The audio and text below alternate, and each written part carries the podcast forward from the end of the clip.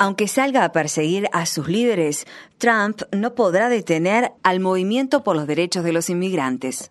Por Amy Goodman y Dennis Moynihan. En el aniversario del nacimiento de Martin Luther King Jr., el presidente de Estados Unidos, Donald Trump, viajó a su club de golf en West Palm Beach, Florida. Según información, se trata de la visita número 91 de Trump a un club de golf desde que asumió la presidencia. Mientras tanto, en la ciudad de Nueva York, decenas de personas se manifestaron en la iglesia Judson Memorial para exigir la liberación de John Montreville y Rugby, recientemente detenidos por el Servicio de Inmigración y Control de Aduanas de Estados Unidos, ICE por sus siglas en inglés. Entre los dos han estado en Estados Unidos un total de casi 60 años. Ambos son destacados defensores de los derechos de los inmigrantes. No son los únicos a quien el ICE ha estado persiguiendo últimamente, lo que deja entrever que existe un plan concertado del gobierno de Trump de perseguir a líderes de la comunidad inmigrante de Estados Unidos.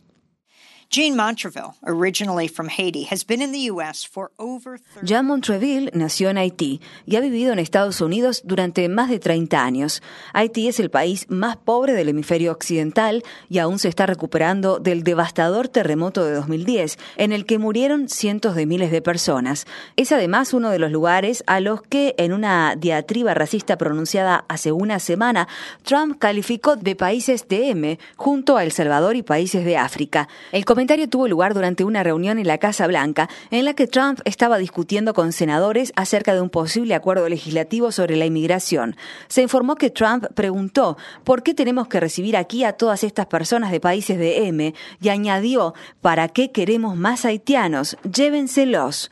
Trump dijo además que necesitábamos más inmigrantes de lugares como Noruega, uno de los países con mayor porcentaje de población blanca en el mundo.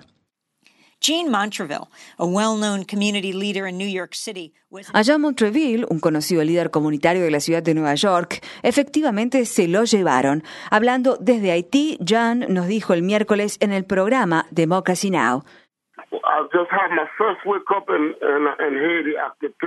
Es la primera vez que despierto en Haití después de 32 años. A continuación, nos contó su travesía. Me deportaron el martes sin notificar a mi abogado, simplemente me deportaron. Mi caso aún estaba siendo revisado por la justicia. Fue muy difícil, dos días infernales. Imagínense estar despierto durante dos días seguidos sin alimentos, encadenado y sin que me dieran explicación alguna. Y ahora estoy en Haití. Durante muchos años, Jean ha sido voluntario de New Sanctuary Coalition, un grupo religioso defensor de los derechos de los inmigrantes que tiene su sede en la iglesia Judson Memorial. Cuando le preguntamos si creía que su trabajo con el grupo había contribuido a su detención y deportación, respondió. No me arrepiento de la labor que hice con el movimiento Sanctuary, porque nadie sabía lo que el ICE estaba haciendo hasta que lo fundamos. Ravi Ragbir es el director ejecutivo de New Sanctuary Coalition. Fue detenido por el ICE el 11 de enero, el mismo día que Trump realizó los comentarios racistas. Ravi está casado con una ciudadana estadounidense y es reconocido a nivel nacional como líder del movimiento por los derechos de los inmigrantes. Al igual que John Montreville, funcionarios del ICE esposaron a Ravi y lo enviaron rápidamente en un avión a una cárcel en Miami. Desde allí logró dictar su Carta desde una cárcel de inmigración, una misiva inspirada en la Carta desde una cárcel de Birmingham, escrita por Martin Luther King Jr. en 1963. Uno de los oradores de la manifestación por la liberación de Ravi Ragbir, Ria Trivedi, miembro del Comité de Defensa de Ravi, leyó la carta. Every moment was uncertain except the certainty cada instante fue incierto, excepto por la certeza de que querían que me fuera. En este momento debemos hablar acerca de cambiar el sistema para que nadie tenga que sufrir este tipo de daño, no solo por mí, sino por todas las familias que pueden ser separadas. Hasta que no logremos una reforma, debemos derogar la ley que criminaliza a los inmigrantes, que nos trata como menos que seres humanos, solo por un documento. Inmediatamente después de su detención, se suscitó una protesta frente al edificio federal del ICE Manhattan. Mientras se llevaban a Rabi en una ambulancia, 18 personas, entre ellas miembros del ayuntamiento de la ciudad de Nueva York, fueron detenidas mientras intentaban impedir pacíficamente que la ambulancia avanzara. Rabi fue trasladado al centro de detención Crom en Florida y podría ser deportado a Trinidad y Tobago, de donde es originario aunque después de las protestas públicas y una impugnación judicial, Elise informó a sus abogados que enviarían a Rabi a un centro de detención en la zona de la ciudad de Nueva York.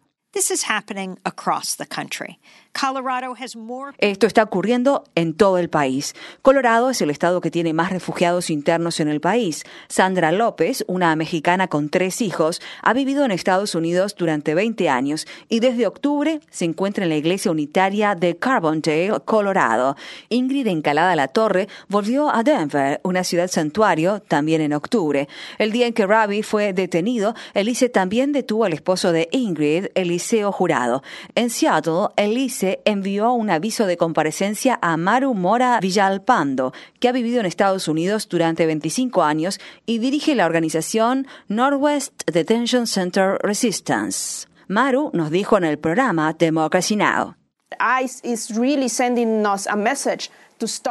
Elise realmente nos está enviando el mensaje de que abandonemos toda actividad política, de que abandonemos nuestro activismo.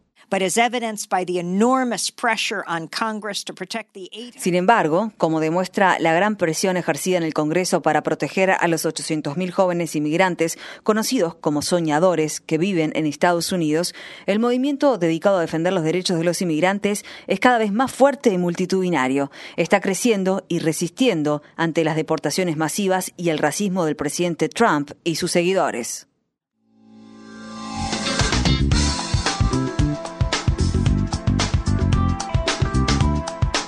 Infórmate bien. Visita nuestra página web democracynow.org barra es. Síguenos por las redes sociales de Facebook, Twitter, YouTube y SoundCloud por Democracy Now! es.